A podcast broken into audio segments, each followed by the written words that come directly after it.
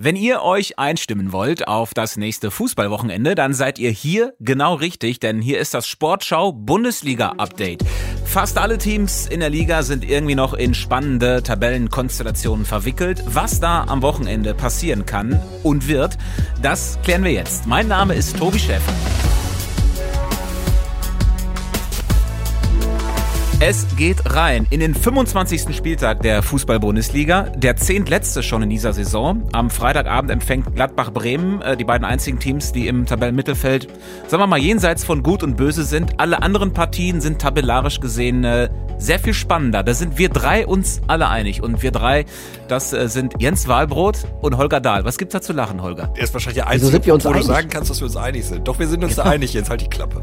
Ja, es ist ist äh, der letzte Spieltag vor der Länderspielpause und äh, da ist ja einiges Richtungsweisendes mit dabei. Wenn wir zuerst auf den Titelkampf äh, gucken, die Bayern spielen Sonntag in Leverkusen, Dortmund Samstagabend gegen Köln. Direkt nach der Länderspielpause ist dann das Duell Bayern gegen Dortmund. Deswegen also richtungsweisend für den BVB, weil ich glaube, wenn sie jetzt mehr abreißen lassen äh, und der Abstand größer wird, dann war es das endgültig mit dem Titel. Ich glaube, sie müssten mindestens die zwei Punkte jetzt halten, sprich wahrscheinlich gegen Köln gewinnen. Ja, also davon gehe ich übrigens auch aus, dass das genau so passieren wird. Dortmund zu Hause gegen den ersten FC Köln. Und das muss jetzt für die Bundesliga genauso kommen. Also dieser äh, 1. April, München, Topspiel, 18.30 Uhr. Äh, die Bundesliga braucht da Borussia Dortmund in Reichweite. Und ähm, deswegen könnt ihr mir jetzt erzählen, was ihr wollt, wie Köln da irgendwie einen Punkt mitnimmt oder so. Äh, Dortmund gewinnt das Ding und äh, dann reden wir über zwei Punkte Unterschied zwischen den beiden und werden einen großartigen Fußballabend haben. Die Frage ist halt nur, wer schießt die Tore bei Borussia Dortmund? Äh, darüber wurde diese Woche viel diskutiert. Die besten Torschützen sind aktuell Jude Bellingham und Julian Brandt. Brandt fällt weiterhin aus. Jude Bellingham ist ein bisschen in einer Formkrise. Mhm. Alle reden aktuell über Sebastian Aller, wann der denn endlich mal trifft. Da hat Edin Terzic, der Trainer, aber mal so ein bisschen den Dampf rausgenommen. Ich werde auch nicht vergessen, dass ich hier vor dem ersten Spiel im, im, im Januar ähm, saß und gesagt habe, dass das die schönste Geschichte dieses Jahres ist, dass Sebastian wieder bei uns ist. Und dabei bleibe ich. Es ist ein unglaublich tolles Gefühl, dass Sebastian mit uns wieder jeden Tag auf dem Platz steht. Und wir wissen, dass es ein, ein außergewöhnlicher Weg ist, den er gegangen ist in den letzten Monaten. Und dabei werden wir ihn unterstützen und äh, versuchen, seine Entwicklung dann so, so, so hinzubekommen, dass er dann bald wieder bei 100 Prozent ist und die wichtigsten Tore für uns erzielt. Ja, Terzic hat aber äh, auch gesagt, ähm, in der Tabellenregion, in der wir uns gerade befinden, befindet man sich eigentlich nur, wenn man einen Stürmer hat, der schon 15 oder 20 Tore auf dem Konto hat. Den haben sie nicht. Könnte das mhm. entscheidend sein am Ende des Tages für Borussia Dortmund im Titelkampf? Ach, ich find, also ich sehe das ehrlich gesagt gar nicht so krass mit Sebastian Aller, weil der nämlich im Spiel des BVB in den letzten Wochen eine ganz andere Rolle hatte, nämlich oft so die des Vorbereiters oder des Durchleitungsspielers und der hat auch ganz oft Räume aufgerissen, wo dann die schnellen Spieler aus dem Rückraum, äh, zum Beispiel Julian Brandt, der ja irgendwie allem seinen Stempel aufgedrückt hat, reingestoßen ist. Also ich finde, der passt schon gut in die Spielanlage des BVB und ähm, ich möchte noch mal ein bisschen auf Edin Terzic eingeben, denn ich glaube, niemand von uns dreien widerspricht an der Stelle. Also Sebastian Aller äh, eine wirklich wunderbare Geschichte, dass der wieder zurück ist. Trotzdem, wir reden ja hier übers Meisterrennen. Ne? Und wir reden darüber, äh, wird Dortmund Meister. Ähm, und das wird nur funktionieren, wenn sie vorne auch den Abschlussspieler haben, der dann halt auch eben signifikant Tore schießt. Also bei allem Verständnis. Aber den haben sie meiner Meinung nach. Ja, aber der wird noch ein bisschen brauchen und ich glaube, er wird auch noch über die Länderspielpause hinaus brauchen, um auf einem Niveau unterwegs zu sein, wie zum Beispiel ein Choupo-Moting beim FC Bayern München. Also der ist aber doch nicht besser, Choupo-Moting. Also der ist vielleicht besser im Form, aber der ist doch nicht der bessere Spieler. Ja, aber wir reden doch über diese, dass das für Borussia Dortmund der richtige Mann ist, Sebastian Aller, keine Frage. Aber Meisterrennen, das ist dann äh, irgendwann nach dem 34. Spieltag halt leider vorbei. Und wenn äh, Borussia Dortmund bis dahin keinen Mittelstürmer hat, der signifikant viele Tore schießt, dann spricht auch dieser Faktor klar für die Bayern. Lass uns mal äh, in der Tabelle, ähm, die Bayern lassen wir mal außen vor, ne? die sind Warum? ja nahezu sorgenfrei. Ey, hat von euch mal einer darüber nachgedacht, oh. dass nach dem Spieltag vielleicht Borussia Dortmund Tabellenführer ist? Wie soll das denn passieren? Naja, wenn Bayern gegen Leverkusen verliert? Aber Freunde? das passiert ja im Leben nicht. Leverkusen hat noch nie in wichtigen Spielen performt, also vor allen Dingen nicht gegen die Bayern. Also gefühlt äh, ist Leverkusen immer mal für, für was gut gegen die Bayern, aber ich glaube die letzten sieben oder acht Pflichtspiele schon nicht mehr. Außerdem sind die Bayern ausgeruht. Leverkusen hatte den Europapokal.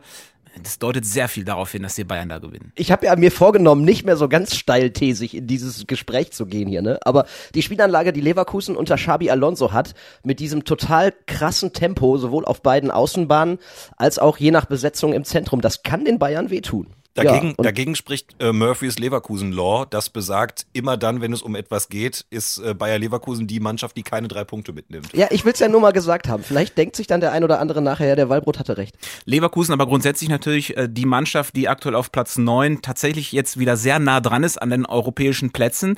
Und das Rennen um diese europäischen Plätze ist ja auch super spannend. Das ist ja quasi eine, kann man sagen, eine Europameisterschaft. Ich glaube, ähm, bei den Champions League Plätzen ist nur noch der Platz vier vakant. Ich glaube, äh, die Bayern, Dortmund und Leipzig sind äh, safe da oben. Muss man bei Leipzig mal gucken, wie die diesen, diese Klatsche da verkraftet haben.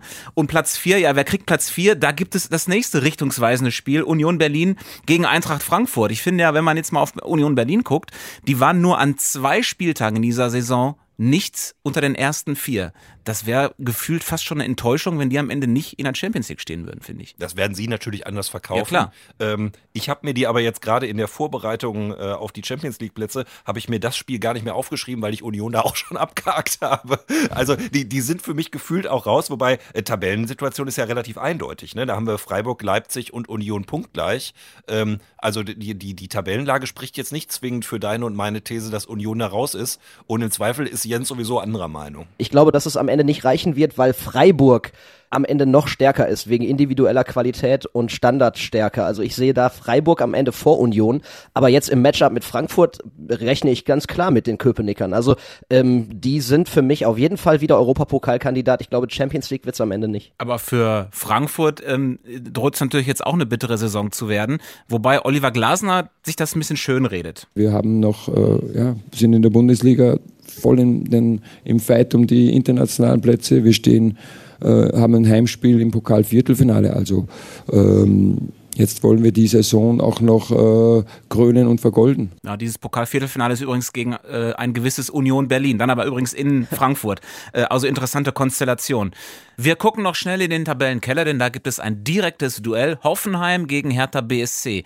Ist es für Hoffenheims Trainer Materazzo äh, das Endspiel? Das heißt, wenn sie verlieren, dann äh, muss er gehen? Also wird er dann zum zweiten Mal in dieser Saison entlassen? Ja, glaube ich schon, also weil, weil die müssen ja irgendwie, irgendwo müssen sie ja die Reißleine ziehen. Ich finde das ein bisschen Wie viele unfair. Reißleinen sollen die noch ziehen? Ja, ich, ich finde es ein bisschen unfair, weil ich glaube, es liegt jetzt nicht an Materazzo, aber äh, sie müssen ja irgendwas noch tun. Ähm, die Mannschaft spielt wieder besser, äh, keine Frage. Das waren jetzt zwei unglückliche Spiele zuletzt. Ich habe nochmal geguckt, es gibt ja diesen Expected Goals Wert. Ich weiß, das ist äh, super kompliziert, aber am Ende äh, haben sie nach dieser Statistik acht Tore mehr kassiert, als eigentlich wahrscheinlich gewesen wäre. Also die haben auch so ein kleines bisschen die Seuche, aber äh, am Ende, das wird ihnen alles nicht helfen. Hoffenheim ist Absteiger. Das ist aber, finde ich, auch hausgemacht, weil die, sie ja äh, so, also keine wirklich schlüssige Spielanlage von Anfang, äh, also zum Kader passende Spielanlage am Anfang der Saison schon hatten und dann irgendwie so ein bisschen panikkaufmäßig zwar gute Leute, aber irgendwie auch nicht so richtig passende Leute äh, geholt haben. Klar, Matarazzo ist irgendwie das schwächste Glied in der Kette, aber